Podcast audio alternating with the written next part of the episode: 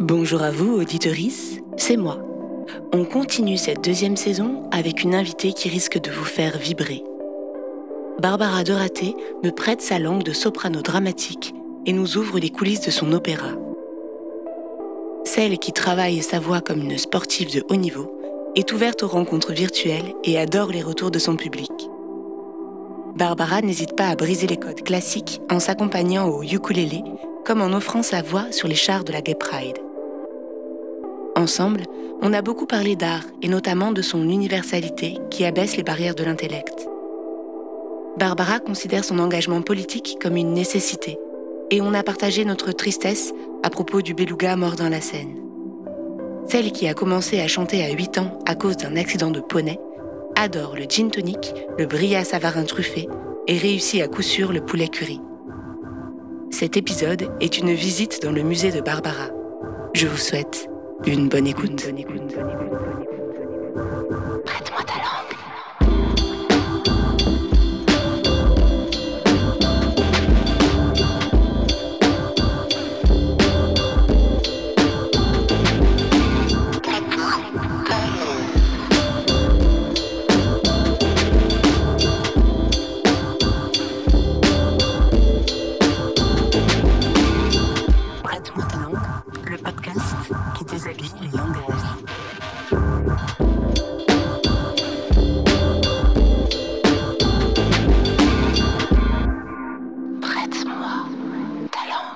Mes chers auditorices, il faut que je vous raconte la petite histoire. Ça faisait longtemps que je songeais à inviter une chanteuse lyrique au micro de Prête-moi ta langue, mais voilà qu'aucun nom ne me venait en tête. Et comme j'aime que le choix de mes invités naisse d'une rencontre, j'ai attendu qu'elle ait lieu. Je suis allée à l'opéra, j'en ai parlé autour de moi, et voilà qu'un réseau social m'a suggéré Barbara de Raté. Flippant, autant que pratique, je lui ai envoyé une invitation qu'elle a acceptée. Et là, je suis tombée raide dingue du travail de Barbara, de sa voix, de sa prestance et de son engagement artistique. L'intelligence artificielle m'ayant servi Barbara sur un joli plateau, il ne me restait plus qu'à organiser cette rencontre en chair et en voix qui commence maintenant. Bonjour Barbara, est-ce que tu as fait beaucoup de rencontres virtuelles avant la nôtre? Euh, bonjour Ananda. Eh bien, euh, pas mal, oui. Effectivement, grâce aux réseaux sociaux, euh, dans différents contextes, ça m'est arrivé assez souvent. Ok, Ouais. c'était des belles rencontres Des belles rencontres, ouais, ça a été pour euh, de l'aide, par exemple, pour le conservatoire pendant les, euh, le confinement, pour une distribution alimentaire. Ça a été des rencontres professionnelles pour euh, des invitations pour des cérémonies, des rencontres même personnelles, des amis, des fans d'opéra. Trop ouais, bien, ouais. ça fonctionne. Exactement, oui. Ce n'est pas que pour la drague. Et ouais, non, mais ça, non, à la base, c'est pas fait pour. Après, il y a des, effectivement des applis qui sont plus euh, pour la drague, mais est-ce que du coup, ces rencontres virtuelles, elles ont abouti à, à des rencontres physiques tout le Oui, euh, pas tout le temps, mais souvent. Est-ce que tu vibres autant quand tu rencontres quelqu'un que quand tu chantes? Alors je pense que non.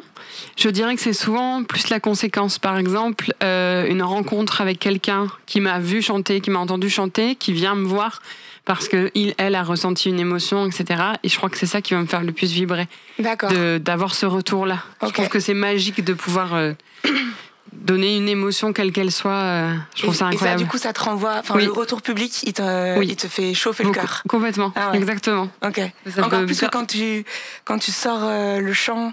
Oui, Ok. Ouais, ouais, ouais. Le, le- la- il n'y a pas longtemps, je chantais à un mariage et la, c'était une surprise pour la mariée. La, la maman euh, est venue me voir, elle m'a remercié parce que la, la jeune femme était euh, très touchée. Et sa maman est venue me parler, ça m'a ému, ça m'a fait pleurer. Mm. De, voilà, de Ouais. l'émotion, de, de voir que tout le monde était si touché, que c'était euh, important. Donc c'est hyper important en fait de chanter devant quelqu'un. Tu le fais pas que pour toi, tu le fais vraiment Ah non, pour je fais pas l'autre. du, enfin, Ouais, ouais. non, pas du tout pour moi. Je Pas sens que ça me plaît. Bah, non, je crois que c'est quand même plus pour les autres. Ça me plaît beaucoup. Ouais, j'adore ça. Mais en fait, j'adore, euh, ouais, j'adore plus, plus le, le, le retour en fait. Je crois. D'accord. Ouais. Ouais. tu le fais pour ça, ouais. Ouais. Ok, C'est génial. C'est génial. C'est intéressant parce que je pense que tout le monde ne répondrait pas de cette manière à cette question. D'où sort ta voix? Quels sont les organes que tu utilises le plus quand tu chantes? Alors, euh, je dirais les tripes. Euh, le cœur, évidemment, même si c'est métaphorique. Après, euh, euh, physiologiquement, c'est tout un ensemble. C'est la respiration, c'est le ventre, c'est le périnée, c'est euh, Euh, c'est la poitrine, c'est la gorge, c'est la bouche, c'est c'est ben, c'est sensuel en fait d'ailleurs Mm. le chant. Mais c'est aussi le, le- évidemment le cœur et puis malgré tout le mental parce que c'est aussi ça dépend aussi de comment tu, tu es, comment tu te sens, si t'es triste, si t'es anxieux, si t'es heureux, si voilà, il y a Ça tout. va changer ta voix? Bien sûr, Ouais. physiquement ça la change forcément, ne serait-ce que dû à la fatigue ou tes émotions, Euh, mais euh, même mentalement, le suivant si t'es concentré entre guillemets si t'es concentré ou pas, si t'es dans ce que tu chantes ou pas parce que t'as la tête ailleurs pour autre chose, etc. Puis suivant la aussi la circonstance pour laquelle tu chantes, Mm, Bien sûr. forcément ça influe. Et ça, tu penses que le, le public peut le ressentir Ou ça peut, ça peut passer inaperçu? Il peut le ressentir. Après, le but, c'est qu'il le ressente pas du tout. C'est aussi ça, le, le- je pense, le professionnalisme, c'est d'arriver à, à pas le montrer. Et en général, on, on y arrive. Mais bon, parfois, c'est pas, c'est pas possible. Mais ça m'embêterait, euh, suivant la prestation, qu'on me dise Ah, on a senti que vous étiez embêté ou que ceci ou On que. t'a jamais fait ce genre de retour? Non, Non. non. Donc, euh, Ok. Bon, pour ça veut dire que tu y arrives bien. Voilà, c'est ça. Tu es soprano. Est-ce que tu nous expliques ce que ça veut dire? Alors, soprano, c'est les voix les plus aiguës des chanteuses euh, lyriques. Euh, et après, à l'intérieur des sopranos, il y a différentes tessitures, donc différents styles de voix. Et moi, j'ai une voix de soprano dramatique, donc c'est les voix les plus graves, des voix les plus aiguës, D'accord. euh, qui est presque un peu mezzo. Donc mezzo, c'est les voix de- du milieu. Et ensuite, il y a les voix d'alto qui sont d'alti, qui sont les voix les, vraiment les plus graves. Mezzo, c'est vraiment l'entre-deux. Ok. Euh, donc euh, soprano dramatique, c'est des rôles assez nobles et bon, comme on entend, des rôles dramatiques. Donc euh, pour l'imaginaire collectif qui connaît un peu euh, les voix vraiment très connues, euh, la mezzo très connue, c'est euh, euh, Cecilia Bartoli, par exemple. La soprano dramatique très connue, c'est Maria Callas. Et après, dans les sopranos, il y a les sopranos coloratours qui ont des voix très légères, très souples et qui vocalisent beaucoup, comme Nathalie Dessay. Je connais pas. C'est des rôles comme La Reine de la Nuit, des, des- un peu des voix de- d'oiseaux très fines et qui vocalisent beaucoup. Après, il y a des sopranos lyriques, des voix un peu entre les deux, qui est en gros la majorité des sopranos. Alors après, il y a encore différentes. euh, il y a même des subtilités à l'intérieur de ça, mais grosso modo, c'est ça. euh. Ok, donc tu dois te définir quand, euh, quand tu es casté pour un rôle ou quelque chose comme ça. On te caste pour ce, cette tessiture-là. Oui, c'est ça. Ok. Et soprano dramatique, c'est une des voix qui évolue le plus parce que c'est une voix qui met plus de temps à se mettre en place. D'accord. parce que c'est une voix plus mûre et plus âgée, qui a sa maturité plus tard, et qui vraiment, euh, il y a les jeunes sopranos dramatiques, les sopranos dramatiques, et après les sopranos vraiment très aguerris, qui en général finissent vers du Wagner. D'accord. Et Parce les- que ta, ta tessiture, elle évolue en fonction de, de ton âge. de l'âge, ouais, du, bon, du corps, aussi, de la technique, ouais, de la Ah, technique bien sûr, mais quand même de l'âge aussi. Il y a une grande partie qui est euh, qui n'est pas, euh, enfin gérable, qui est comme ça, quoi, qui est la- de la nature, alors que les sopranos coloratours sont prêtes beaucoup plus tôt. D'accord. mais finissent leur euh, carrière plus tôt.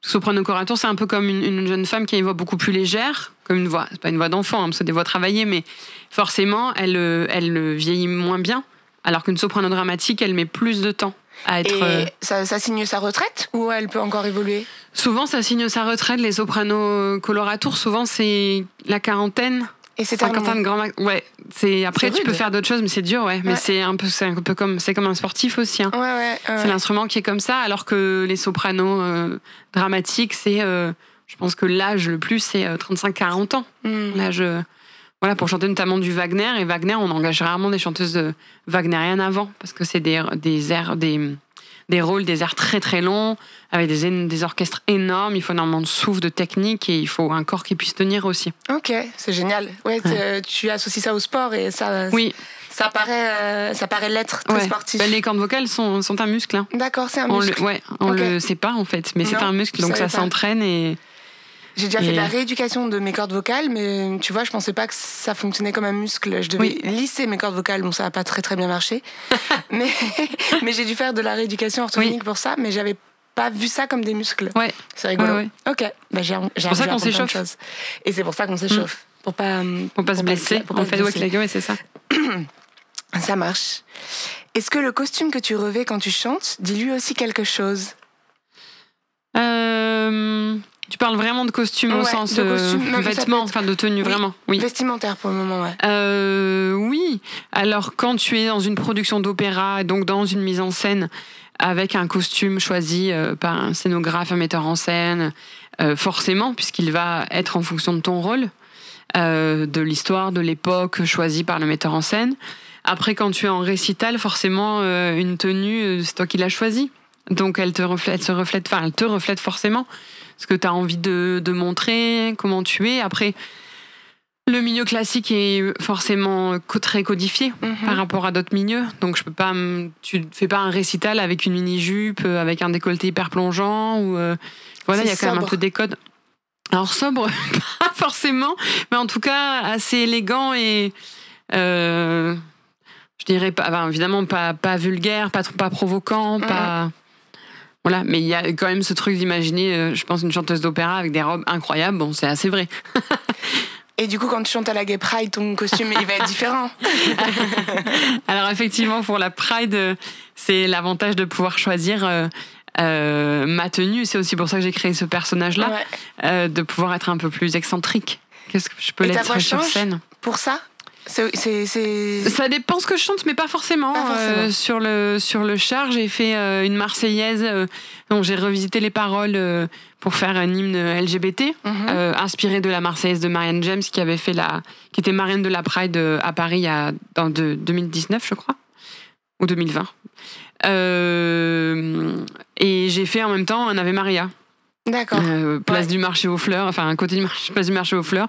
Et là, j'ai chanté comme comme je chante avec ma voix et quand je fais des, des shows, j'ai chanté par exemple Summertime ou des choses comme ça avec ma voix et justement j'ai je pensais à ta, question précédente, il y a un, euh, un jeune homme qui était venu me voir et qui était jamais allé à l'opéra ni rien et qui était complètement emballé, qui avait trouvé ça incroyable d'avoir une voix comme ça parce Mm. qu'on était à un mètre de distance et, et pendant que je chantais, je le voyais, il, il sautait, enfin, c'était incroyable quoi. Ce- et ça c'est génial. Ça envoie. En fait, c'est vrai que ça envoie Oui. énormément et on reçoit euh, beaucoup de choses quand on écoute Oui. euh, ce type de chant. Enfin, en tout cas, moi, ça me touche énormément. Et qu'en est-il de la scène ou de la scénographie? Est-ce que ça va influencer ta manière de, chan- de chanter? Oui, bien sûr. Euh, si tu es dans une, exemple, dans une production d'opéra, tu as des consignes. Donc tu dois suivre aussi ce que le metteur en scène t'indique. Même si on peut te laisser euh, libre sur certaines choses, il y a quand même des, des, des, Des directions. Mhm. forcément. Et puis ça dépend si on te demande de chanter assis, debout, euh, si tu dois faire une action en même temps, etc. Et puis quand tu es sur scène, il y a aussi, euh, quand tu chantes avec un orchestre, il faut pou- pouvoir avoir le chef d'orchestre aussi. Mhm. Donc ton, ton positionnement, ta position euh, doit se faire en fonction de ça aussi. Donc sur scène, il y a, toi, tu as accès à des télés qui sont des retours en fait où on voit le chef d'orchestre pour pouvoir le voir à différents endroits. Mais ça joue aussi euh, sur ta, t'es moins libre que sur un récital par Mhm. exemple. Oui, forcément. Les contraintes euh, Oui, te contiennent. ouais, exactement. Dans quel lieu tu préfères chanter? Euh, Ah, c'est dur ça. Euh, J'aime bien chanter dehors, dans des endroits un peu insolites, en extérieur, euh, parce que je trouve que souvent la voix euh, est assez transportée. tu vois, quand je chante pour des cérémonies, là, je chantais dimanche, et il y a quelqu'un qui m'a demandé si c'était pas trop difficile en extérieur, mais c'est vrai que c'est incroyable en fait la voix. Ça Comme ça projette, l'acoustique- est meilleure euh, en extérieur Pas forcément l'impression meilleur, mais il y a un truc un peu magique, je trouve, parce que d'un coup, c'est une voix euh, qui est travaillée. Enfin, je veux dire, ça n'a rien de naturel de chanter comme ça. Et qui, d'un coup, app- apparaît au milieu de, de la nature, et je sais pas, comme un truc un peu, euh, Ça un crée peu con- magique. un ouais. contraste Un magique. con- Oui, c'est ça, exactement. Ouais. Ah, Après, les églises, c'est chouette parce que ça résonne bien. Ouais. Souvent, c'est bien. Euh, et les opéras, évidemment, les salles d'opéra, euh, le côté histoire, euh, dans l'opéra comédie, par exemple, c'est sublime à Mm. l'intérieur. C'est magnifique cet Ouais, opéra. C'est magique, on a un très bel opéra. Mm. Et il y a beaucoup d'endroits dans le monde où il y a des très belles salles. Et c'est. Est-ce que tu penses Je- que c'est en Italie qu'on trouve les plus belles salles? Ah, je pense que oui. Ouais. Il y a des théâtres italiens dans, dans le monde, mais je pense quand même que oui. En Italie, oui, je pense. Est-ce qu'on raconte forcément une histoire quand on chante de l'opéra? Oui, quand on chante de l'opéra, tu racontes forcément l'histoire de ton personnage. Euh, quand tu chantes des mélodies aussi françaises ou des leaders, donc des mélodies allemandes ou des mélodies italiennes, il y a une histoire derrière qui est pas forcément d'un personnage, mais souvent c'est des poèmes. Donc tu racontes euh, forcément. Après, moi, ce que j'aime bien aussi, parfois, j'aime bien ne pas avoir trop de détails sur euh, la traduction. Mhm. Alors là, si on certaines personnes vont se dire oh là là, qu'est-ce qu'elle fait? Mais souvent quand c'est bien écrit par rapport au poème, en fait, t'as pas besoin de la traduction, c'est-à-dire que tu le sens à la musique, tu, sais de quoi tu ça parle. la poésie. Voilà, et, et tu comprends.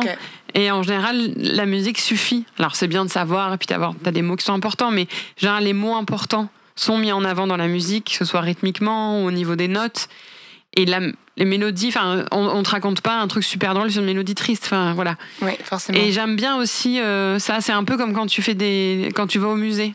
J'aime pas les visites guidées par exemple, parce que j'aime bien aussi Mhm. euh, voir et me faire une idée moi de ce que ça me fait plutôt, ressentir. ouais. Voilà, c'est ça. tu, tu fonctionnes beaucoup plus au ressenti que- Oui. qu'à l'intellect. ouais, exactement. Ok. Ouais, ouais, je peux comprendre. Ouais.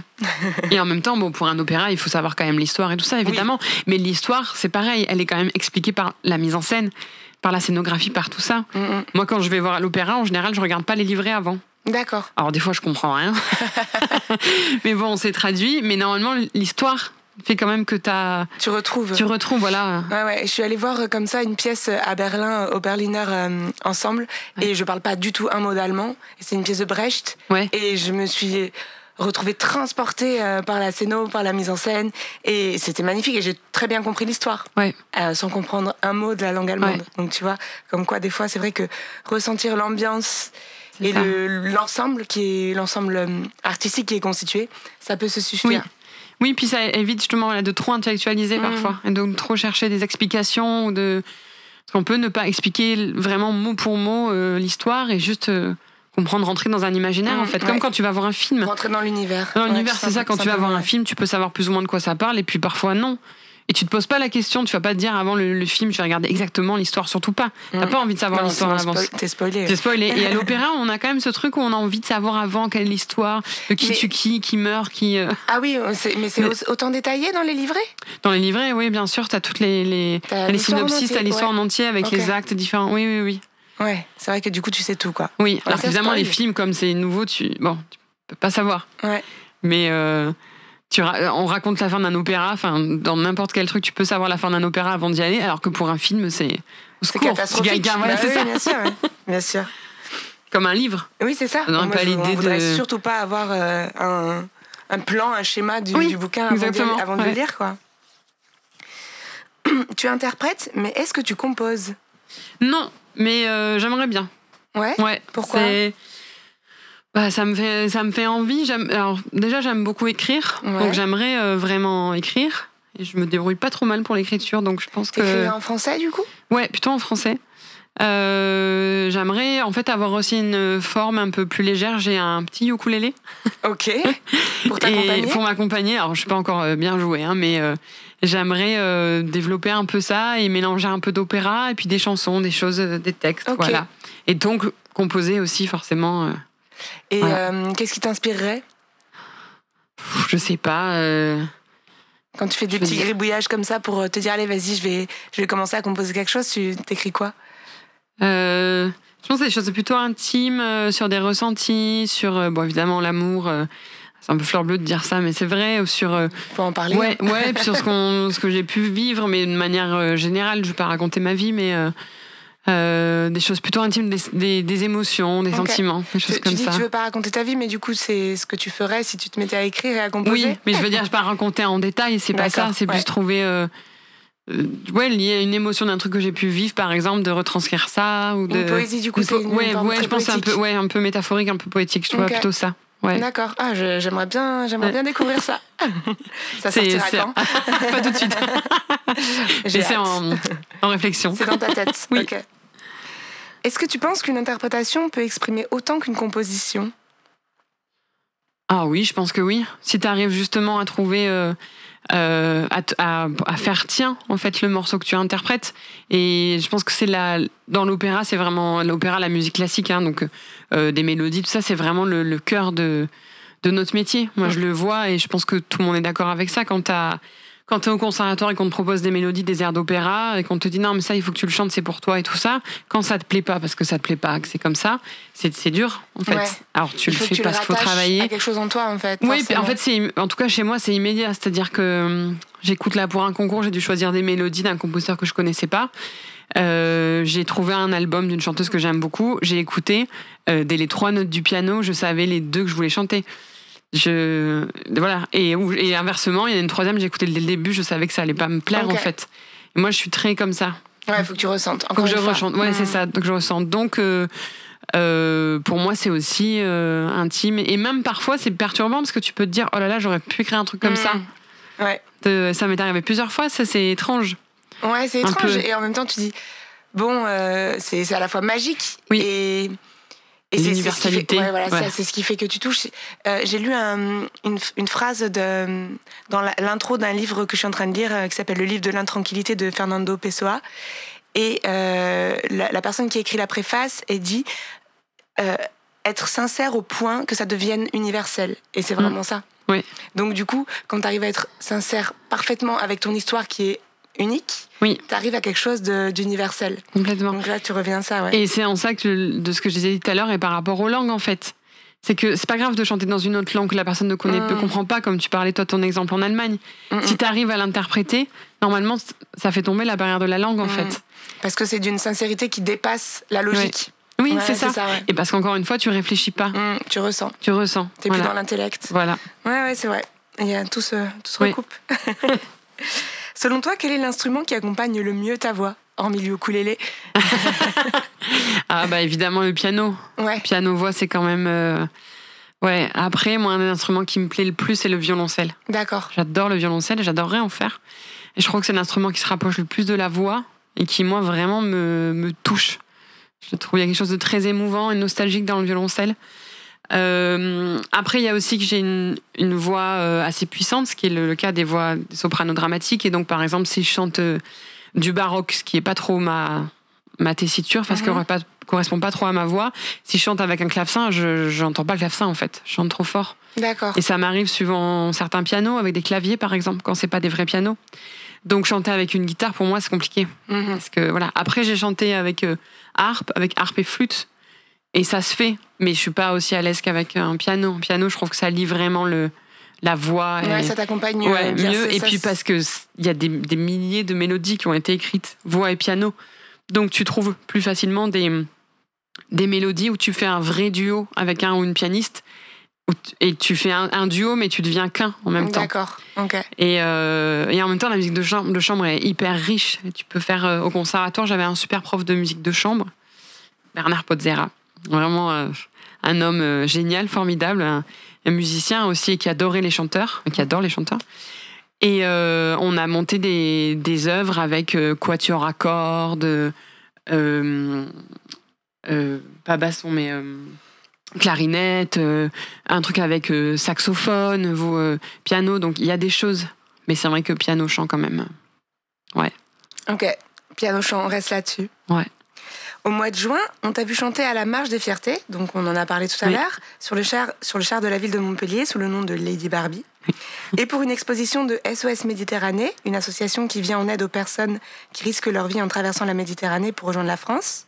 Est-ce que tu te considères comme une artiste engagée? Oui, bien sûr. Bien sûr. Ben, pour moi, c'est hyper important et je trouve que c'est obligatoire. Quand... Obligatoire. Ouais, pour moi, oui. Parce que le, le chant, le fait d'avoir une voix, autant tu peux travailler ta voix, autant le fait d'avoir une voix, un timbre, c'est un don. Ça, c'est évident que tu. Voilà, on, on entend, c'est comme euh, avoir les cheveux bruns, les cheveux blonds, là, ouais, tu ne le choisis pas, c'est comme ça. Et j'ai la chance d'avoir ce don-là. Tu penses qu'il y a des gens qui peuvent pas chanter? Aussi, tout le monde peut chanter, mais tout le monde peut, peut pas chanter euh, à un niveau forcément professionnel. Bien sûr. Ça. Et surtout, tout le monde n'a pas forcément un timbre, une voix entre guillemets un- un- intéressante. Hum. Et je dis ça vraiment sans, sans aucune prétention, mais. euh, euh, non, sans, sans tu vois, prétention, c'est technique. Du voilà, c'est technique, c'est ça, c'est que. euh, comme pour du mannequinat, tout le monde n'aura pas les jambes assez grandes. Enfin, tu vois, un fait Ouais, juste comme sûr. ça, bon. Et euh, donc pour moi, c'est un don, donc tu es obligé d'en faire quelque chose. Tu peux pas le garder juste pour faire de la scène pour toi, pour faire des concerts. Pour moi, c'est obligatoire. Aussi parce que je sais que la vie est, est tout aussi belle que ce qu'elle peut être difficile. Et c'est ce qui fait aussi que je pense que la vie est belle d'ailleurs. Et euh, j'ai connu suffisamment de moments compliqués dans ma vie pour savoir que quand tu as besoin d'aide, tu trouves toujours quelqu'un pour t'aider en général. Mais du coup, il faut rendre aussi ça. Mm. Pour moi, c'est un cercle. Donc il faut, faut Donc- rendre aussi. Donc c'est de la- Donc c'est une forme de générosité, de, de ouais, toi. de- de- ouais, et puis ça me fait plaisir de le faire. Je suis Mm. contente de le faire. Et je trouve ça important. Et puis, ouais, on a la chance d'avoir euh, une voix et une voix de pouvoir être entendue littéralement. Et d'être un peu mis en avant quand même. Mhm. Forcément, dès que tu commences à. Voilà, que ce soit aux cérémonies ou tout ça, t'es un peu vu. Donc, tu t'es entre guillemets un peu connu ou reconnu. Donc, tu peux faire des choses aussi et peut-être aider à. Même à mon niveau, à faire bouger un peu les choses, à Améliorer faire la de qualité maladie- de vie Exactement. de certaines personnes. Ouais, c'est ça. Et pour le pendant le confinement, ce que j'avais fait au conservatoire pour le, je parlais des réseaux sociaux. Ben, grâce à, à Facebook, j'ai rencontré euh, un sénateur, euh, Hussein Bourgi, qui nous a aidés pour faire une distribution alimentaire au conservatoire parce que il en organisait pour les étudiants. Mais nous, on n'était pas considérés dans les étudiants parce qu'on pensait jamais au conservatoire. Mhm. Je l'ai interpellé sur euh, son, euh, son Facebook et en 24 heures, c'était plié et on a fait les distributions. Ouais. Et, euh, je trouve que c'est super important. Et pour SOS Méditerranée, ça fait plusieurs fois. Et euh, là, en, justement, en novembre, le 30 novembre, à l'Opéra Comédie, j'organise euh, une soirée caritative en- au profit de SOS Méditerranée. Super, super. Voilà. Avec. euh, Et ça, c'est des causes que tu choisis toi ou c'est on te, on te, on te sollicite pour. euh, Alors en fait, c'est là, c'est plutôt la vie qui a choisi. Euh, parce que j'ai j'ai plein de. Je, je pense que les combats euh, doivent pas, enfin j'en suis sûre même, doivent pas se, euh, se percuter et qu'en fait on est plus riche si on est solidaires tous ensemble, même si chacun a envie de défendre une cause différente et que défendre une cause n'empêche pas d'en défendre une autre. Euh, j'ai vu par exemple des choses là pour l'histoire du beluga qui était dans la scène. J'ai vu des, des gens, un article qui disait que c'était complètement indécent de déployer autant de moyens pour ça. Ben moi en fait je ne trouve pas. Je trouve ça Mhm. indécent de dire ça. Ouais. Et je trouve justement qu'on soit capable de faire ça ju- juste pour un beluga. C'est c'est super. c'est- ouais, ça me C'est rassure en fait. rassurant, Voilà. ouais, moi, je, Je me dis, ah quand même, aucun Bon, humain j'étais est capable de faire ça. de- de la oui, fin, de la fin est atroce. Ça Et... m'a vraiment rendu triste. Ah, mais moi aussi. C'était la nouvelle qui m'a rendu. Ce jour-là, j'ai lu cette nouvelle-là que ben on avait dû euthanasier euh, ce beluga, Oui. mais c'était d'une tristesse et je trouve ça trop beau, ouais, l'engagement de la Oui. préfète. euh, C'est exactement. Puis Ouais, cette et en fait, aussi, oui, ouais. et en fait, c'est pas parce que des gens mettent cet argent-là qu'ils le mettent pas ailleurs. Mmh, bien et puis il y a des gens qui sont plus touchés par ça. C'est comme ça, c'est humain, mais ça n'empêche pas qu'on peut faire plein de choses et qu'on n'est pas obligé de s'opposer sans arrêt. Et j'ai lu ça Bien justement parce que c'était quelque chose par rapport à SOS Méditerranée. Euh, mais il y a aussi des problématiques qui sont différentes. Il y a des problématiques politiques aussi. C'est pas aussi simple que juste euh, euh, ah ben l'argent tu l'as donné là, t'aurais dû le donner à côté. Mmh, c'est pas sûr. aussi simple que ça. Et puis peut-être que si les gens étaient moins attaqués sur leur, euh, on, on a, on, je trouve ça normal d'être engagé, mais on a le droit de pas l'être en fait aussi. Faut aussi l'accepter. Et on a le droit de l'être que pour quelque chose. Ou... Et en fait, si les gens étaient un peu moins attaqués par rapport à ça, peut-être qu'il y aurait un peu plus de solidarité aussi. Parce que Mhm. je trouve que souvent, quand on a des, des causes à cœur, on devient assez euh, peu, un peu extrême par rapport un à ça, un peu trop. Oui, c'est ça. Et reste des choses voilà. Alors qu'en fait. euh, Déjà dans la vie de tous les jours, c'est comme quand tu descends la rue et qu'on te demande euh, de répondre à tel truc, tel truc pour telle association. Et moi, ça m'est arrivé plusieurs fois et qu'on me dise un peu qu'en gros, j'étais vraiment pas sympa de m'arrêter, que hein, là. Et ça m'est arrivé plusieurs fois de dire, mais vous savez ce que je fais moi? Mhm. Vous savez, vous savez si en fait je vis dans un appartement, si je suis pas à la rue, si? Bah non, mais bah non, en fait vous en savez rien. Vous ne me connaissez vous me pas, connaissez pas. ne me jugez pas. Voilà, c'est ça. Et je moi, suis je plus- engagée au quotidien. Exactement. Mm. Et, euh, et je trouve ça important. et là, pour euh, SOS Méditerranée, par exemple, c'est parce que je, je me suis fait une amie qui est euh, Agnès de France, qui est la référente euh, SOS Méditerranée euh, de l'Hérault. Euh, on a travaillé ensemble, en fait, il y a des, une dizaine d'années. Et euh, on a sympathisé comme ça. Et on s'est dit plusieurs fois, il faudrait faire quelque chose, tout ça. On devait le faire pendant la période où il y a eu le Covid, donc ça s'est pas fait. Et puis l'année dernière, il y a eu une exposition de SOS Méditerranée euh, à la Maison des Relations Internationales. Et euh, là, j'ai rencontré euh, Jean-Pierre Lacan aussi, qui, était de, qui est de SOS Méditerranée, et j'ai chanté pour euh, la MRI. Ça a beaucoup plu, parce que ça a changé, voilà. Et puis ils m'ont dit, euh, voilà, dans le milieu classique, on n'a pas trop d'artistes engagés, etc. Et est venue euh, l'idée, je leur ai dit, mais il faut faire un truc à l'opéra, parce que la Maison des Relations Internationales, ce lieu est génial, mais c'est pas un lieu de passage. Donc tu passes pas devant. Donc si tu sais pas, bah t'y vas pas. Mm. Et en fait, il y avait, il y a eu du C'est vrai public. que la seule fois où j'y suis allée, c'était parce que euh, j'avais une amie qui travaillait là-bas et elle m'a attirée là-bas. Oui, Voilà. vrai. Et donc les gens qui sont venus, c'est des gens qui savaient et qui étaient potentiellement déjà engagés ou en tout cas convaincus. Alors que l'idée, c'est de de- d'amener des gens qui savent pas. Moi, il y a des gens qui m'ont dit mais c'est quoi SOS Méditerranée? Alors pour moi, c'était évident qu'on savait ce que c'était, mais non. Et l'opéra comédie, c'est-à-dire c'est en plein milieu de l'opéra. C'était- tu, tu, tu le vois. Mm. Et s'il y a une bonne communication, on peut faire ça. Et donc est née cette idée-là. Et on a un gros soutien de la métropole pour ça. Et donc on a l'opéra comédie avec une soirée en trois parties. Donc je vais faire un petit récital avec ma pianiste Christelle Chambourdon. Ensuite, il va y avoir un plaidoyer de SOS Méditerranée, donc pour expliquer le travail et l'action de SOS Méditerranée, euh, avec des prises de parole et avec un documentaire aussi pour euh, illustrer. Voilà. Ok, il y a eu un que- documentaire qui, a- Ouais. en cours euh, de réalisation. Alors, on ne sait pas encore. C'est, Ah, on espère. Et sinon, ce sera euh, un autre documentaire qui sera projeté, euh, qui s'appelle Le Mal de mer, d'Anthony Jean. Super, Euh, c'est une belle des- initiative. Ouais. Donc, et ça, et en dernière partie, Lampedusa, comme une île qui a un oratorio en fait qui raconte la route des migrants et euh, qui, qui n'a pas été écrit pour ça, qu'on a, qui a été créé en 2019. euh, euh, le texte et la mise en scène est de Cola Valat et c'est soutenu par Chrétien et Culture. C'était pour le festival de sacré de musique euh, interreligieuse.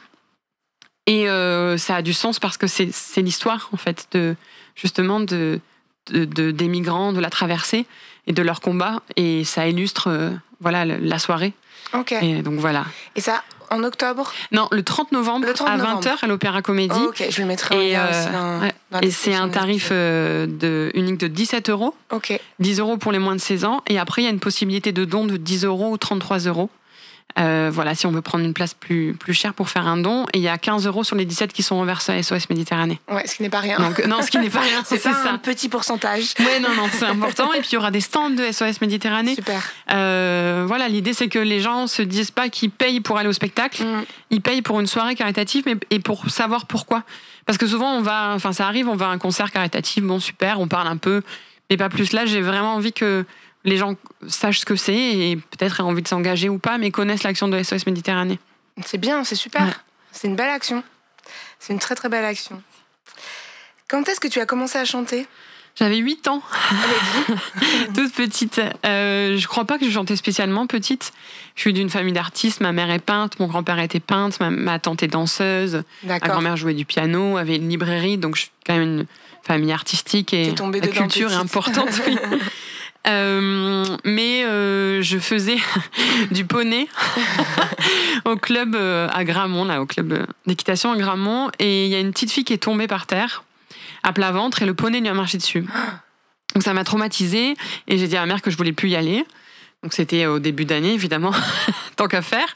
Et ma mère m'a dit bon bah on va essayer de te trouver une autre activité. Et elle avait une amie qui euh, travaille dans les travaillait parce qu'elle est à la retraite maintenant dans les chœurs de l'opéra de Montpellier Ok. et qui lui a parlé d'opéra junior, Ok. qui était donc une sorte de, enfin qui est toujours un Qui peu comme une, toujours, ouais, ouais, qui est toujours comme une sorte de maîtrise un peu donc de qui était qui est pas diplômante mais qui permet aux jeunes de alors les, les âges c'est plus tout à fait ça mais en tout cas à mon époque c'était de 6 à 25 ans de, de chanter dans des conditions professionnelles donc de monter une production par an à l'opéra de Montpellier avec l'orchestre de Montpellier avec Vladimir Kodjokarov qui était le directeur et le créateur et qui était notre chef d'orchestre euh, à mon époque euh, avec euh, des techniciens, euh, un metteur en scène professionnel, euh, pardon, pardon. L'équipe artistique, euh, l'équipe euh, même euh, les costumes, le maquillage, etc. Donc des vraies conditions professionnelles. Et j'ai fait ça pendant 14 ans. D'accord. Voilà. Et pendant euh, mes années opéra junior, euh, j'avais, un- ça me plaisait de chanter, donc j'ai un peu poursuivi. Et puis on m'a dit ah tu devrais prendre des cours. Et donc on avait euh, des profs de chant qui venaient un peu, donc j'avais des cours. Et puis euh, le premier, euh, je pense truc vraiment important pour moi, ça a été ma rencontre avec Romain Lagarde, qui est metteur en scène. C'était en 2007, donc j'avais 17 ans. Et euh, euh, on faisait un spectacle qui s'appelait Tango des Luna. Et c'était un spectacle autour de voilà, du tango, de la musique de Kurt Weill, un peu de chansons françaises. C'était moins opéra. C'était un super un truc c'était à Jean Villard et on était une petite équipe on s'aimait beaucoup tout le groupe là et euh, il y avait une chanson de Barbara qui s'appelle Le Bel Âge. Et euh, Vladimir voulait que ce soit une de nos copines euh, Junie qui était plus grande que nous et qui était vraiment euh, quasiment professionnelle qui chantait très bien et voulait que ce soit elle. Et Romain lui a dit non mais moi je voudrais entendre Barbara. Et je m'en souviens très bien parce qu'on était dans la salle noire qui est la salle de répétition au quorum. On était assis je m'en souviens très très bien et, euh, et Romain avait dit ça devant tout le monde et moi je m'étais dit oula mais mais moi je n'ai pas du tout envie euh, je Je suis pas prête. je, ouais, je, j'ai rien demandé. Et, il et puis Vladimir voulait pas trop, et Romain avait dit si, si, mais moi je veux entendre Barbara. Donc je me retrouve à, à me lever, à chanter. Vraiment, euh, en même temps, je crois que si on me l'avait demandé avant, ça m'aurait mis un stress terrible. Donc c'était pas plus mal finalement. Et donc je chante, et bon, je chantais pas plus que ça. Enfin, et là, Romain m'a dit bah voilà, bah, c'est très bien, ce sera toi. Je me suis dit ah bon Et Vladimir avait dit oui, peut-être qu'il a dit non, non, mais c'est bon, ça va être elle. Ok, D'accord. donc euh, ok. Et donc on a joué au chez Duterral. Et quand je revois même l'extrait vidéo, c'est chouette parce que je chante vraiment avec mon insouciance de mon âge, Ouais. mais aussi du truc où je je sais pas chanter. Enfin, je sais pas chanter. j'ai pas vraiment, j'ai pris, je chante depuis longtemps, mais j'ai pas vraiment pris de cours particuliers. J'ai pas réfléchi à ma technique. Mhm. Donc il y a un truc de pureté et d'insouciance aussi qui est joli, qui est tendre. Et, euh, et qui va aussi avec le texte de, de Barbara qui parle d'un amour comme ça entre un, une jeune femme et euh, euh, non une d'un jeune homme de, qui a presque 20 ans et elle qui tombe amoureuse qui est plus âgée tout ça et quelque chose comme ça.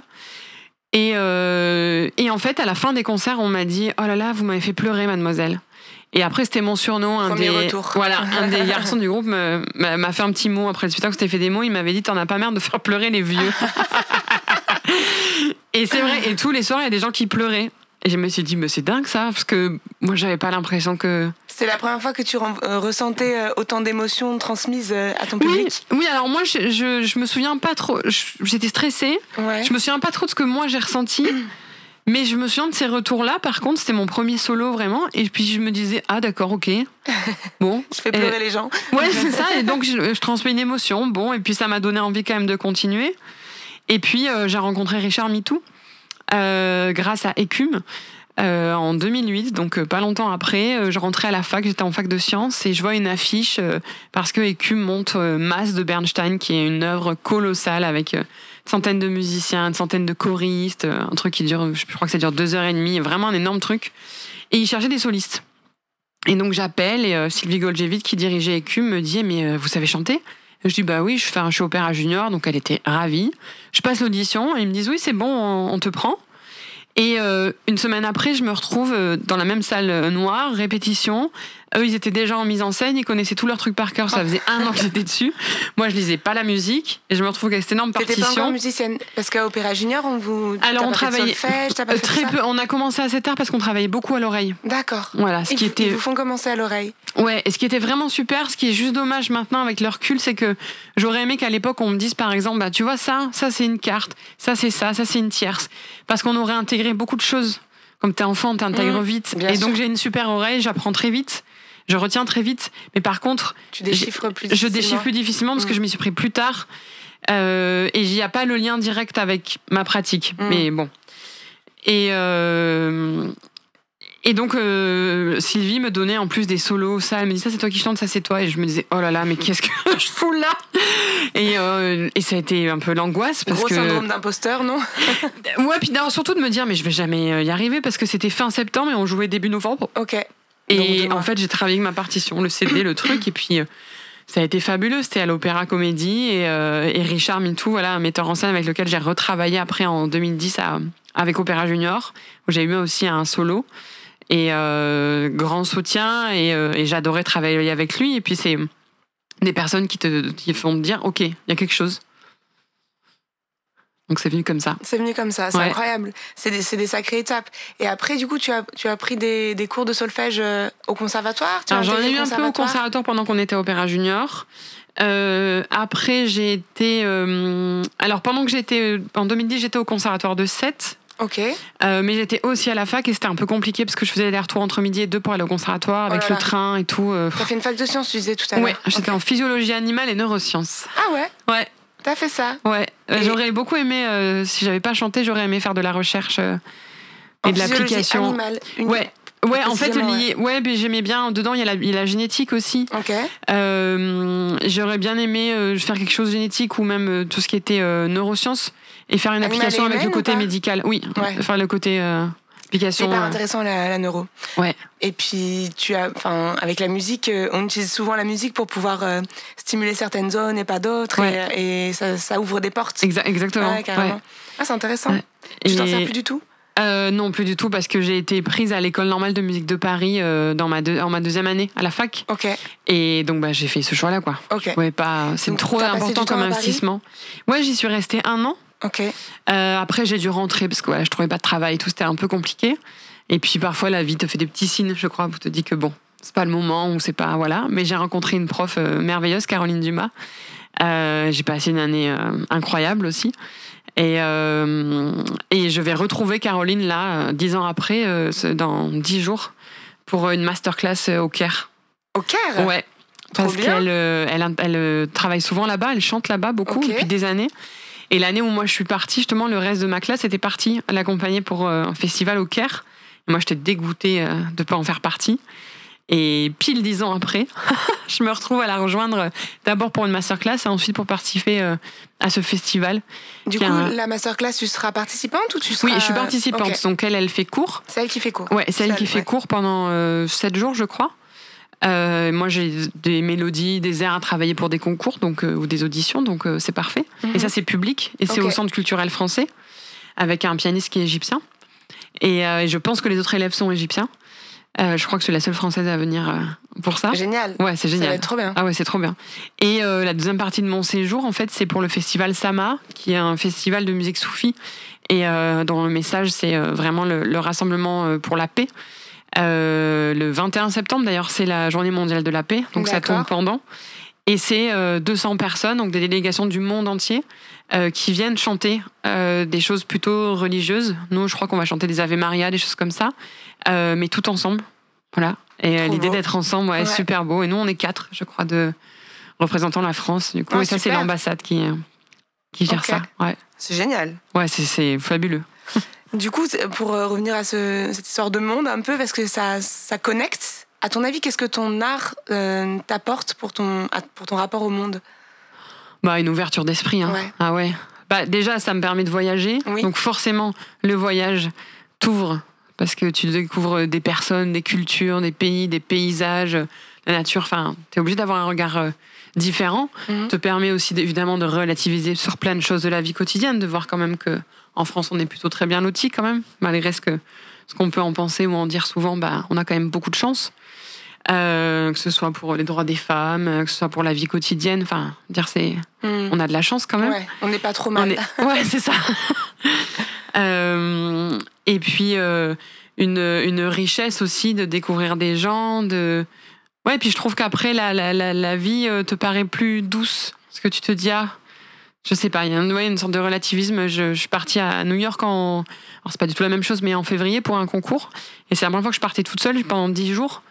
Et je suis revenue et ce voyage m'a transformée en fait. De, Ah ouais? ouais, d'être toute seule, de, de faire des rencontres de plein de gens différents, de, de réfléchir aussi, d'être seule, Ouais. tu vois, dans des lieux.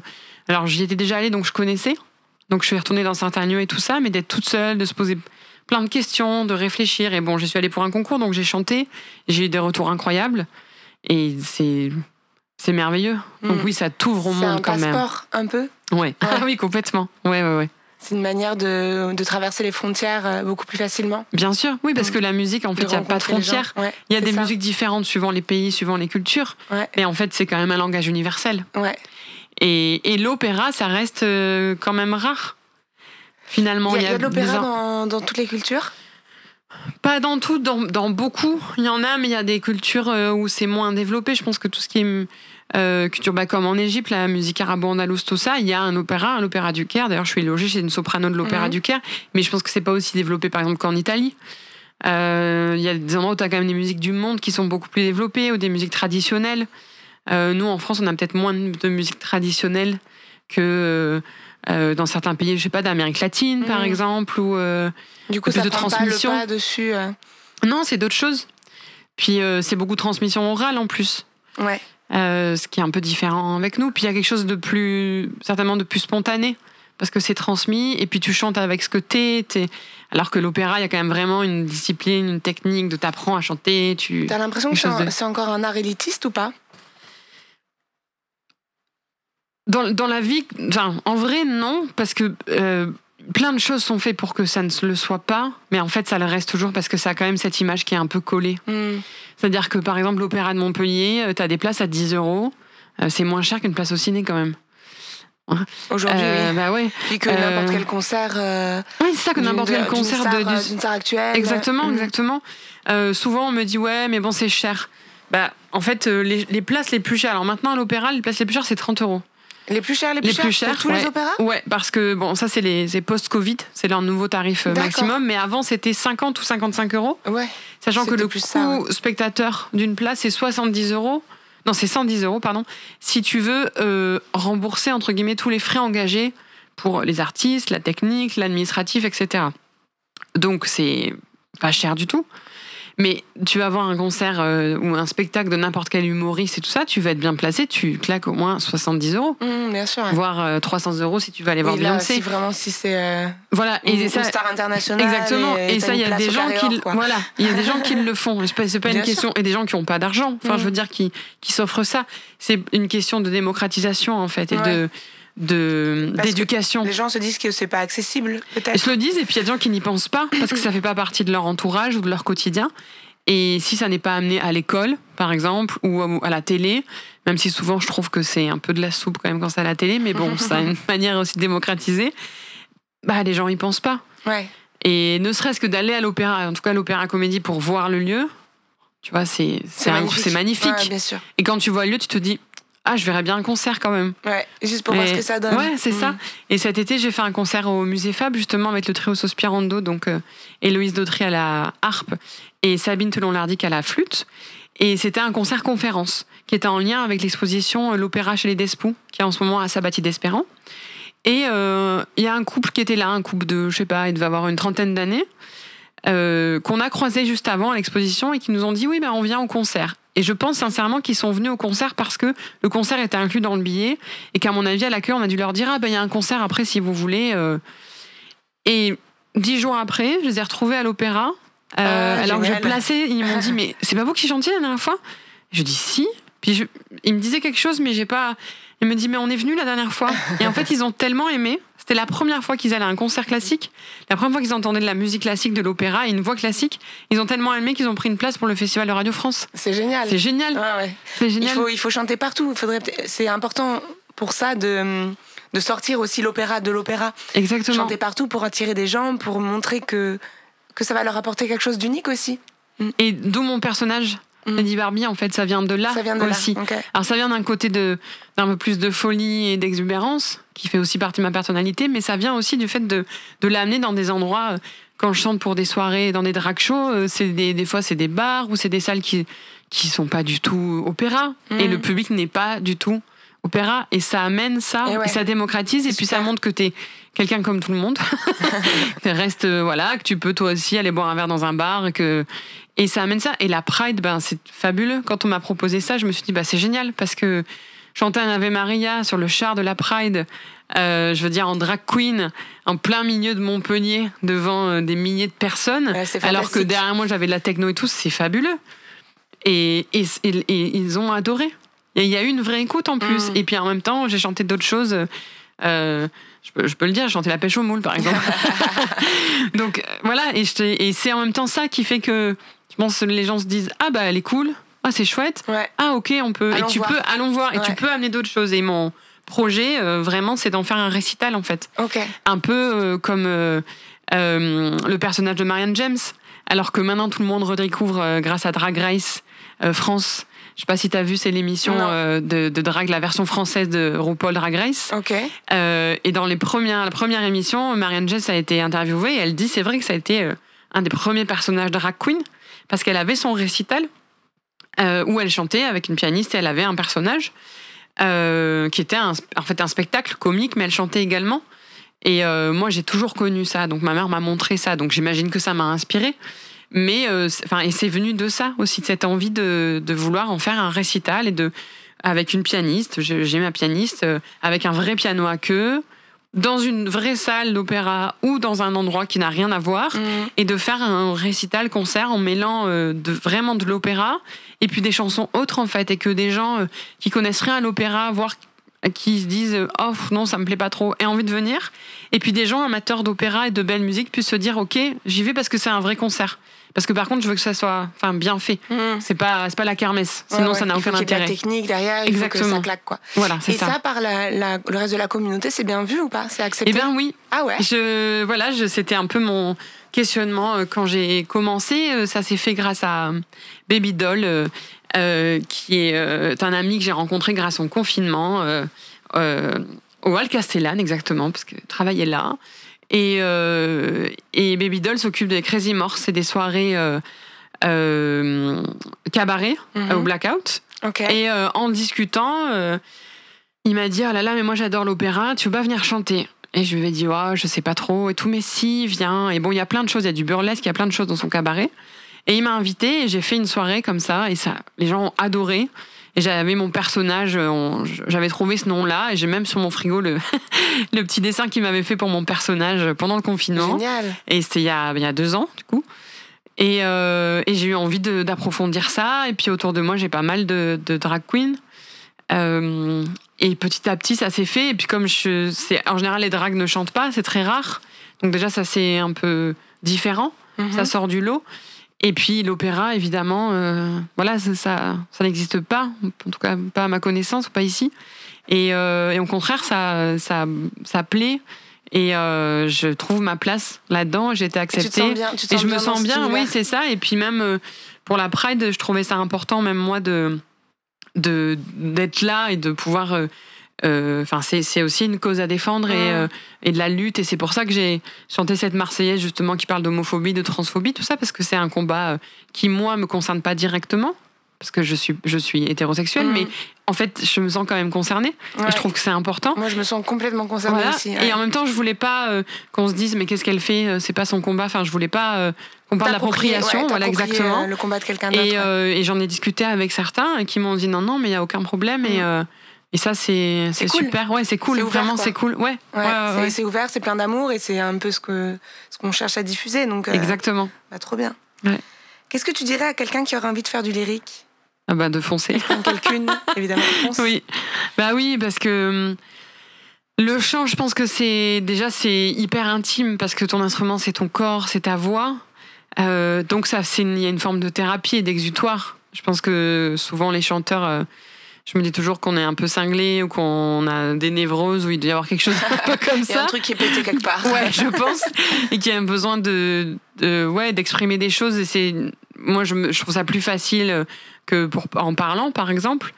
Euh, et pourtant je, je m'exprime assez facilement, je peux parler, mais le chant quand même, je pense que c'est plus facile. Tu fais passer des émotions. Si tu en fais passer, c'est bien qu'il y a quelque chose, qu'il y a une raison. Oui, bien sûr. Voilà. Et, euh, et même si tu n'en fais pas ton métier, même si tu viens pas professionnel, euh, je pense que ça t'apprend beaucoup sur toi et que ça, ça fait une thérapie. Hmm.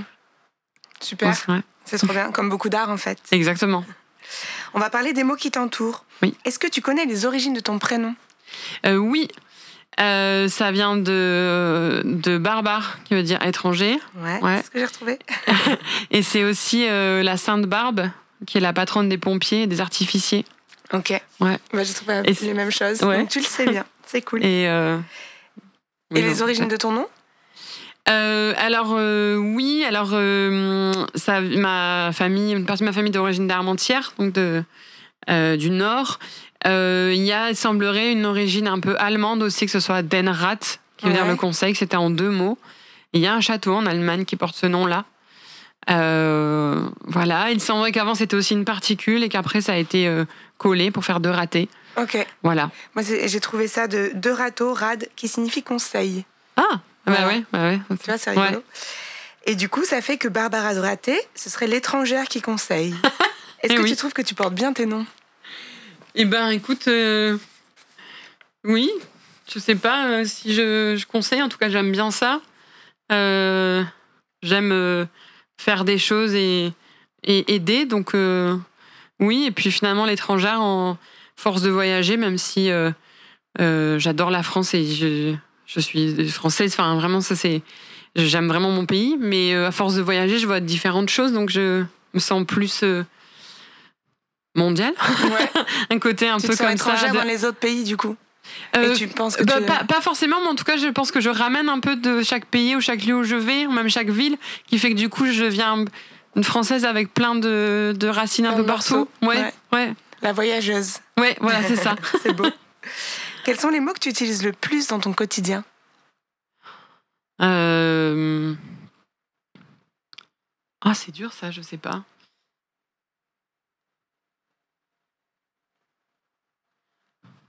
Je sais pas trop. Est-ce que tu as un mot préféré? Non, j'ai jamais réfléchi. Ah ouais? Ouais. Il y a des mots que j'aime ou des mots que j'aime pas. Alors, c'est les... Et Quels évidemment, est-ce que que je vais trouver? Ah, et maintenant, ouais, je te, je te mets devant le fait accompli. Euh, Parce que ça m'arrive de me dire, ah, ce mot-là, j'aime pas. Ou, Je le trouve moche, il est Euh, agressif. Ouais, ou il y a un truc qui me. Ah, le mot que j'aime pas, par exemple, c'est reproche. Reproche. Ouais. Je trouve ça Je- ça m'est arrivé de dire euh, non mais c'est pas un reproche, genre, je peux t'exprimer quelque chose mais c'est pas un reproche parce que le reproche je trouve qu'il y a un truc hyper euh, ouais agressif et voilà ça, ça c'est un mot je sais par exemple que j'aime pas. Ouais. Euh, ouais je sais pas trop. tu sais pas trop. Ouais Et ça peut peut-être changer aussi. hein. Il y a des jours Oui. où, où ce mot, un mot va te venir en tête. Là, toi, je vois qu'il y a des mots qui sont collés à ton Oui. mur. c'est vrai. Il y a chambre, il y a rêver, il y a chute, il y a papillon, il y a minute, Oui. il y a happy et paradis. Ouais. Bah, Oui, c'est voilà, c'est quand même des mots, euh, c'est Ouais, pas Il y a princesse aussi. Oui, les princesses. Même les petites princesses Ah, doivent oui. aller dormir. Je le voyais pas princesse. Oui c'est vrai. Donc oui, il y a mots. même, euh, ça aussi. Les plus grandes joies sont celles qui arrivent à l'improviste. D'accord. Ouais. Donc euh, c'est toujours un petit peu euh, le rêve, la joie, c'est des choses Oui. très aériennes Oui comme oui je ça. suis comme- un peu comme ça. C'est vrai. Tu utilises quel mot ou expression pour dire ta colère Euh... Tu dis quoi quand tu es en colère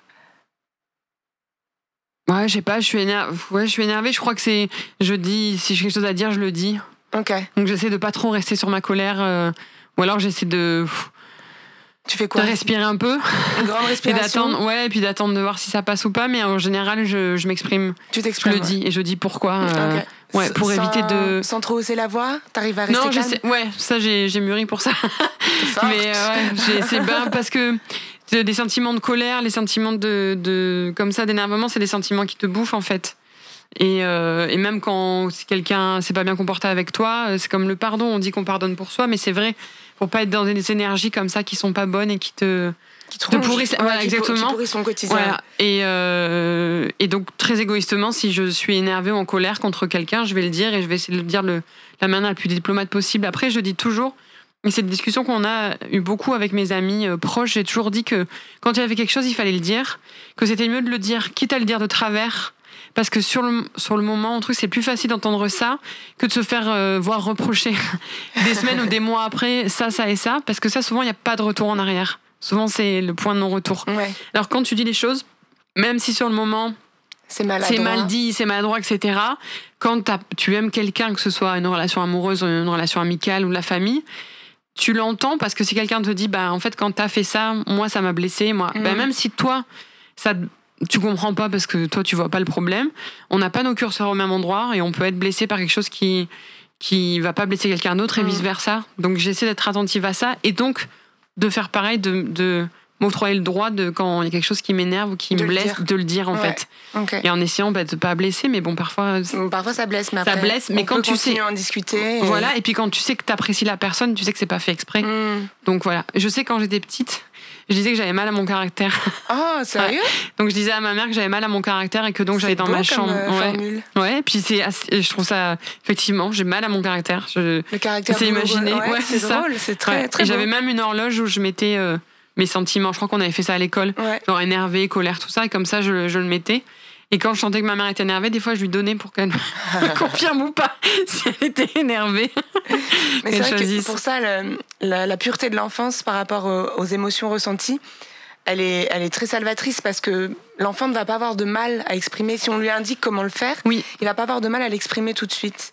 Et du coup, euh, il va repérer chez, chez toi, en tant que parent ou en tant qu'adulte, les mêmes signes et il va te dire ben, calme-toi, enfin, mais si tu es énervé, Oui. fais ça. Et, Oui. euh, et ça paraît tout de suite beaucoup euh, moins Plus simple, dramatique. quoi. exactement, Et exactement. je sais que le fait d'avoir des enfants, moi, ça m'aide beaucoup là-dessus. Parce que même, maman, calme-toi. Et tout de suite, je fais bah. Oui, Oui, en c'est fait, t'as raison, je, je, je dois me calmer. Comme je te le dis, comme je te dis de le faire euh, Oui. quand tu t'énerves pour rien. enfin, oui, oui, oui, tu bien sûr. quoi. Oui, oui, oui, c'est ça. euh, c'est c'est vrai que revenir à quelque chose de très enfantin, enfantin par rapport à ça, ça Oui. peut être précieux parfois. Oui, complètement. Puis l'exprimer. Oui, Et c'est moi, ça. du coup, j'allais dans ma chambre. et quand j'étais calmée, je revenais. Et je disais après j'avais plus mal à mon caractère. c'est Donc, trop mignon. Et quel mot tu utilises pour exprimer ta joie? Euh, le bonheur, que je suis contente. Euh, souvent, je ris. Je sais pas Ouais. si je l'exprime vraiment, mais je ris beaucoup. Ouais, Ouais. t'as un, un rire Et je souris. communicatif. Oui. Et sourire aussi. Ok, De sourire, euh, ouais. sourire facile. ouais Est-ce que tu te souviens du dernier mot que t'as appris? Euh... Non. Non, c'est difficile. Souvent, les gens ne savent pas le dernier mot qu'ils ont En appris. plus, je sais que j'en ai cherché un il y a pas longtemps, mais je sais plus ce que c'est. on oublie, c'est incroyable. Oui, hein. ouais. On, on a dit, on, a, on retient difficilement les nouveaux mots. Ouais, c'est vrai. Passer un certain âge, je pense. Bah, je pense que si je le retrouve, je saurais ce que c'est. Mais je sais plus ce que c'est là, comme ça. ok. Ouais. Quelle définition du mot langue te vient en premier? Euh, L'organe. L'organe. Oui, parce que c'est lié au chant et au travail de la langue pour chanter. Ouais. Ok. Qu'est-ce qu'il te faut pour satisfaire les plaisirs de ta langue, à boire et à manger Euh... Alors, c'est un peu drôle, mais j'adore boire de l'eau. Ah ouais j'ai- Ma mère me le dit, d'ailleurs, je mets tout le temps des bouteilles d'eau partout chez moi. Aussi parce que ça fait partie d'une hygiène de vie importante euh, pour le important chanteur d'être hydraté, en Mhm. fait, vraiment. Donc, je. Ça, après, euh, j'ai un petit fait pour le champagne et euh, les gin tonic. Ah ouais Ouais. Ah ouais, j'adore. Et en bas de chez moi, j'ai un bar à gin.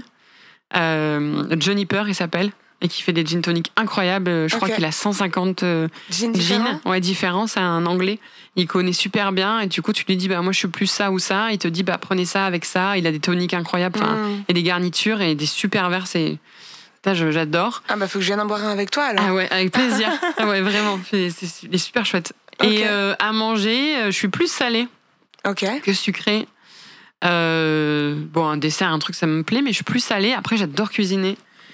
Donc, ça dépend un peu des moments. euh, C'est quoi que tu Je- cuisines le mieux Où tu sais que si t'as des invités, Oui. euh, tu vas vraiment les régaler avec ça? Le poulet au curry, Ok. sucré-salé. Ok. Sucré-salé, euh, qui est un mélange du poulet au curry que faisait ma mère et ma, fait ma, ma tante aussi. T'as mélangé un les peu deux et deux. t'as Ouais. équilibré. euh, Ouais, et j'ai le tu souvenir de, du dimanche matin où je me réveillais, et enfin, qui devait être plutôt midi, et de sentir l'odeur dans la cuisine. De, du poulet au curry et notamment du dimanche soir où on faisait réchauffer le reste. Mm. Je trouvais que c'était Et là, meilleur. c'était meilleur. Ouais. ouais. Donc tu le fais à l'avance, tu fais réchauffer ton curry? Ouais, souvent je fais ça. euh, euh, après, j'essaie plein de trucs parce que dans mon hygiène quotidienne, j'essaie de pas manger de. Ah, ça va faire un peu bobo, mais de, de trop de gluten et de produits laitiers. Ok. Mais c'est pas du tout. euh, c'est parce que pour les. En tout cas, chez moi, euh, ça, me- ça me donne des problèmes au sinus. D'accord. Beaucoup. Oui. Et donc, pour le chant, parfois, ça me, ça me gêne dans ma pratique du chant. Donc, dans mon quotidien, j'essaie de, de, de cuisiner différemment. Et je mange aussi de moins en moins de viande. Ok. Du coup, j'ai beaucoup plus de mal. Je, je peux plus manger de- d'agneau, des choses comme de lapin. Je, ça me. Ça Enfin. Ah ouais, ça m'est arrivé de, de faire mes courses et de me mettre à pleurer devant un rayon ouais, de. Vraiment, t'as l'émotion, Ah, ouais, ouais, ouais, la peine pour l'animal, quoi. Et je crois que la dernière fois que j'ai acheté un poulet rôti, euh, bah, j'ai pleuré euh, dans ma cuisine avec et j'ai fait le jeu. Enfin, T'as pas je- pu le manger? Non, bah, en fait, je pouvais pas le jeter parce que c'est Oui, inconcevable bah, de le jeter. pire, ouais, ouais. Voilà, et. Et j'ai failli, enfin, je me suis un peu forcée, puis je l'ai donné en fait parce que c'était. Trop et dur. le découper. Ah ouais, c'était impossible. Ok. C'est vrai que découper un poulet, pour moi, c'est difficile aussi. Ah hein. ouais. Bah parce que bon, c'est très hypocrite, hein, mais parce que tu, tu prends conscience d'un coup de la forme de Bah, l'animal, alors que le blanc de poulet sous Oui, vide, évidemment. ça passe beaucoup euh, mieux. tu vois, Mais, euh, J'ai acheté une fois un poulet comme ça à un, à un fermier. Et donc, il me l'a vendu dans un sac. J'ai pas fait gaffe. Et j'arrive à la maison, je le sors et il y avait la tête. Mm, mm. Et j'ai dû couper la tête. Mm. C'était, mais je crois, une des choses les plus difficiles de ma vie. Ouais. Et mais vraiment, j'ai eu l'impression de tuer un animal, quoi, Ouais, alors bah qu'il oui. était déjà mort. Oui, Mais, mais, euh, euh, en effet, t'as le corps, t'as la tête, t'as l'entièreté de, de l'animal. Et c'est Oui. et coup tu visualises en Et c'est fait. hyper lâche en fait de bouffer Oui. un saucisson, une tranche de Bien jambon. sûr. euh, En effet. Bien, bien sûr. Et euh, la, la cause animale pour moi est super importante aussi. Et je suis vraiment euh, touchée par ça. Et, euh, et c'est une, une envie, mais de toute façon, je le vois les fois où je, je suis invitée et qu'on me fait de l'agneau, du mouton. Après, je suis malade en fait. Je, je supporte plus. Ouais. C'est Ton corps le refuse, ouais. Ouais, c'est ça. Et même, ça m'est arrivé pour les œufs. Les œufs, quand j'ai appris il n'y a pas si longtemps en fait que bah, une poule, euh, quand elle a six mois et qu'elle pompe plus trop, elle est plus productive. Donc en fait, on la tue. Euh, mais je me suis dit, mais c'est monstrueux et ça m'était pas venu à l'idée parce que Oui, parce Bah, que je pas, tes œufs, il y en a oui, toujours. voilà, c'est euh, ça. Et j'ai acheté une marque qui s'appelle The Pool House que j'adorais parce que elles étaient, euh, euh, on payait leur retraite en fait. Une fois qu'elles pondaient plus, on payait leur retraite et tout ça. Et malheureusement, ils ont fermé, Ok. Covid et tout. Et euh, maintenant, j'arrive plus à acheter de deux parce que je me dis, mais même quand tu vas chez un producteur, bah en fait, euh, sa poule, il l'a tué. Et je- bon, ça c'est, ça c'est dur. Donc je, je cuisine pas mal de choses aussi euh, végétariennes. J'essaie de faire des choses. Après, j'en mange quand même un peu de la Mhm. viande, hein, je- mais euh, plus au restaurant ou quand je suis invitée. C'est assez rare que j'en cuisine. Ok. Je- D'accord. je- Quelle est la pire sensation que tu, que tu aies pu avoir sur la langue? Euh, alors j'ai un palais assez sensible à tout ce qui est notamment épices. Ouais.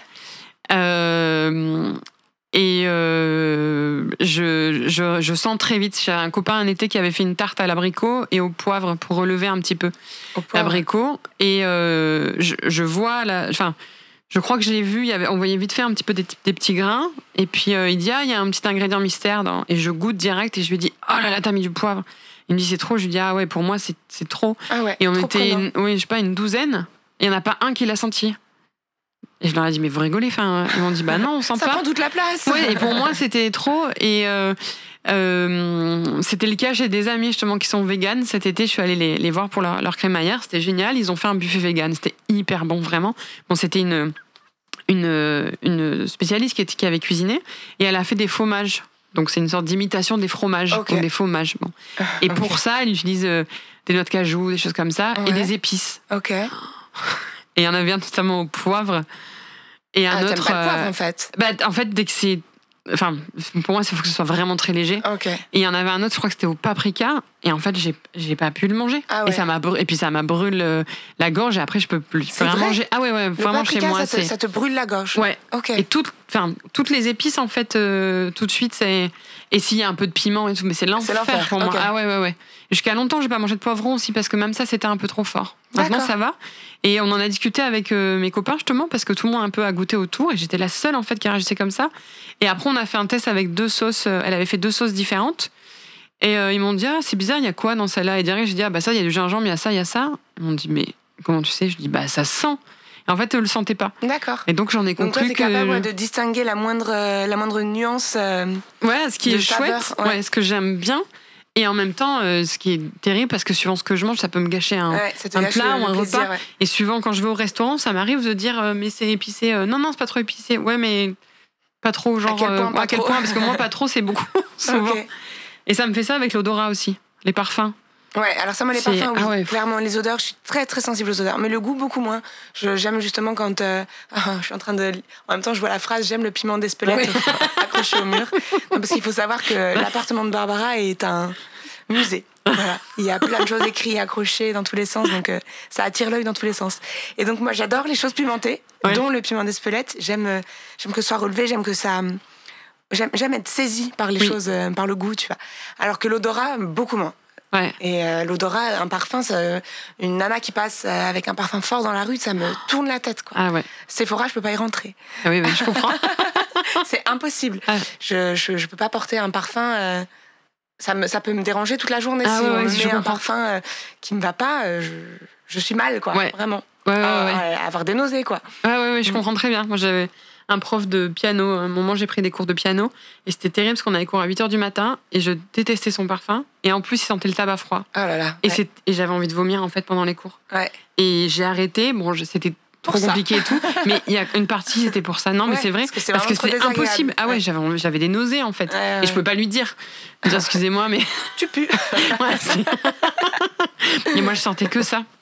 Donc, Ok. euh, je comprends. Ouais. Et, et du coup, la meilleure sensation que tu aies pu avoir dans la bouche Euh, alors, si c'est un truc euh, alimentaire, euh, je crois qu'un de mes trucs préférés et qui est aussi l'odorat, c'est la truffe. Ah ouais. Ah là là, c'est incroyable. bah, Et c'est hyper comme fort. tu dis, c'est incroyable. Ouais. Ouais, et ma, ma mère à chaque fois me dit mais je sais pas comment tu fais, mais je rentre dans un lieu où il y a de la truffe direct, je dis il y a la truffe. et ça, ça a été une de mes découvertes. Je crois que la première fois que j'ai goûté, c'était un plat incroyable, c'était un tartare de Saint-Jacques avec de la truffe. Ok. J'aurais jamais pris ça parce que alors la Saint-Jacques crue, ça m'inspirait pas et c'était à tomber par terre. Et alors vraiment la truffe, mais je- j'adore C'est ça. extrêmement euh, fort. Ça Mais prend, ça, ça c'est prend- ah oui, moi, ça ça, prend prend toute la place, quoi. Complètement, Mm. mais ça me brûle pas ou ça me Oui, c'est c'est pas, c'est- c'est pas agressif, c'est euh, prenant, mais Oui, pas agressif. ouais. ouais. Mm. Et si c'est bien dosé, normalement, quand même, ça. Et alors, moi, ça, je. je- ouais. Je crois que c'est un de mes grands. euh, grands souvenirs. Ouais, euh, ouais. Moi, c'est c'est drôle parce que la, autant la truffe, euh, je peux l'adorer comme je peux mais vraiment mais la détester. Elle peut me, me donner la nausée, quoi. Ouais. Enfin, pareil, c'est une question de dosage, je pense, Oui. et d'accompagnement. Ça va vraiment pas avec tout. Non, non, non, non, c'est vrai. Là, je pense à un fromage à la truffe, euh, un gouda à la truffe qui est excellent. euh, Ah oui, Mon fromage Mais- du coin. le Ça, bria savarin, le bria savarin à la truffe. Ah ouais. Ah bah, tu vois, voilà. Ça, c'était au Al. Castellane, j'ai découvert ça pendant le confinement. Avec euh, une, des fromagères, là. Oh, mais ça, c'est terrible parce que tu. Ah oui, mais ça, Ouais. tu manges ça à la cuillère. Enfin, Ouais, je veux dire, tu. Ah oui, ça, Mais je trouve que c'est. ça se marie très bien avec le fromage. Mm. Oui, c'est vrai. Il y a un- le brie aussi. Ouais. Alors, le brie à savarin, c'est. On va passer au futur. Il est comment ton futur? Qu'est-ce que tu envisages là pour la suite? Euh, Plein de questionnements et en même temps euh, sans question parce que j'aime bien euh, me dire que la vie se fait et que la vie se fera et donc j'essaie de pas trop me poser de questions sur comment, pourquoi, comment, ce que je vais faire et tout ça parce que je sais que je vais faire du chant. Ouais, ça, que je vais, ça c'est sûr. Une Ouais, ça c'est une certitude. Oui, ouais, ouais. ouais. Euh, je sais que j'ai un truc pour ça, donc euh, maintenant j'ai assez confiance en moi pour savoir que quand même, euh, voilà, j'ai fait suffisamment mes preuves, je pense quand même en gagnant des concours, comme ça, en me disant que ok, là je, voilà, je pouvais. Est-ce que tu as gagné ce concours à New York Tout à l'heure tu parlais de New Alors, York. j'ai pas gagné, je, je suis pas allée en finale, mais je suis ah. allée en demi-finale. En demi-finale quand ouais, Ouais, ouais, Et puis surtout j'ai eu un, des retours écrits, notamment d'un des jurys qui m'a donné 80. 16 points sur 100. Ce qui est, Donc, ce qui est quand même incroyable. Euh, surtout qui travaille au Metropolitan Opera de New York et qui m'a dit euh, que j'avais un timbre exceptionnel et magnifique et qui voyait un grand potentiel de carrière et un potentiel à l'international. Donc euh, je crois que c'est encore mieux presque que d'aller voilà en finale. Enfin, je veux dire, c'est. Du coup, hum, t'es resté en contact avec cette personne? Non, malheureusement non. Mais par contre, je vais le retenter ce concours. Ok. Ouais, je vais voir. c'est une présélection d'abord. ils font un tri pour les demi-finales et je vais voir et, et voilà. Et puis, si jamais il est, ça a fonctionné, qu'il est dans le jury, bah, j'essaierai de, de le, de, de, garder, de, garder, contact, même, exactement. Mmh, bien sûr. Ouais. Euh, T'as des dates donc, de prévues des euh... Euh, bah là donc j'ai cette euh, voilà j'ai cette ce séjour en Égypte mmh. voilà j'ai un, ouais, un concours aussi à Paris en octobre ok j'ai plusieurs dates aussi ici en octobre, en novembre, et puis j'ai aussi un truc super chouette quand je parlais d'un peu de, de, la vie qui est un cercle. Et ben euh, l'année prochaine, euh, je vais chanter dans Mass de Bernstein, donc ce que j'ai chanté en deux minutes à l'Opéra Comédie, donc 15 ans après. Euh, j'ai passé une audition cet été, j'ai été sélectionnée pour ça, et donc c'est à, à, Créteil, et c'est mise en scène, voilà, avec Jean-Walter Odoli, c'est l'Orchestre de Chambre de Paris. Donc avec mise en scène, d'autres solistes, voilà. Gros, gros projet encore. Ouais, ouais, ouais, au printemps. Et je, suis ravie. Puis c'est une, ouais, une boucle qui se, qui se termine. Je sais pas, c'est un joli carnet de la vie. Tu as bientôt ton intermittence. Et j'espère. On te souhaite l'avoir bientôt. bientôt, je sais pas. Qu'est-ce que tu as fait comme, euh, comme job euh, pour, euh, pour pouvoir chanter? Euh, J'en ai fait un paquet. bah, j'ai travaillé, eu la chance de pouvoir travailler à l'opéra. Ouais, euh, comme hôtesse, en tant qu'ouvreuse, mmh. mais également à la bibliothèque de l'opéra, donc pour préparer les partitions pour les musiciens d'orchestre, au service, euh, toujours jeune public, mais c'est, ça s'appelle plus vraiment comme ça, mais de faire euh, des visites de l'opéra, de faire des ateliers. Euh, je travaille à la billetterie du Domendo, à l'accueil aussi Domendo, Radio France, Montpellier Danse, donc je fais beaucoup d'accueil public. Euh, je donnais des cours aussi, et ça je vais reprendre ça aussi à la fac Paul Valéry, euh, au, pour le centre culturel universitaire de Paul Valéry. C'est des ateliers de technique vocale Super. que j'ai commencé l'année dernière et que je vais reprendre cette année aussi. Euh, et puis, euh, j'ai dû faire d'autres choses. J'ai fait plein de trucs, bah, bien sûr, hein, du babysitting, des serveuses, des choses comme ça, mais euh, ouais. Ok. J'ai pu rester quand même pas mal dans ma branche et ça c'est Et là, tu es, en train de es en train de lâcher tout ça et tu vas te concentrer de plus en plus.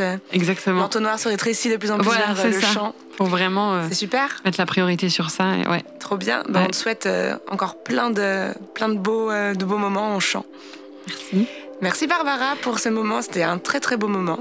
Mais merci à toi, Nanda, ça fait très plaisir. Je suis ravie. Ouais, c'est un bon moment. Trop très cool. Bon moment. Je précise que tous les liens dont on a parlé seront dans la description de l'épisode, puis même un petit peu plus, les, les noms que tu as évoqués, des choses oui. comme ça. Ouais. Voilà, je vous dis au revoir et merci. Bisous.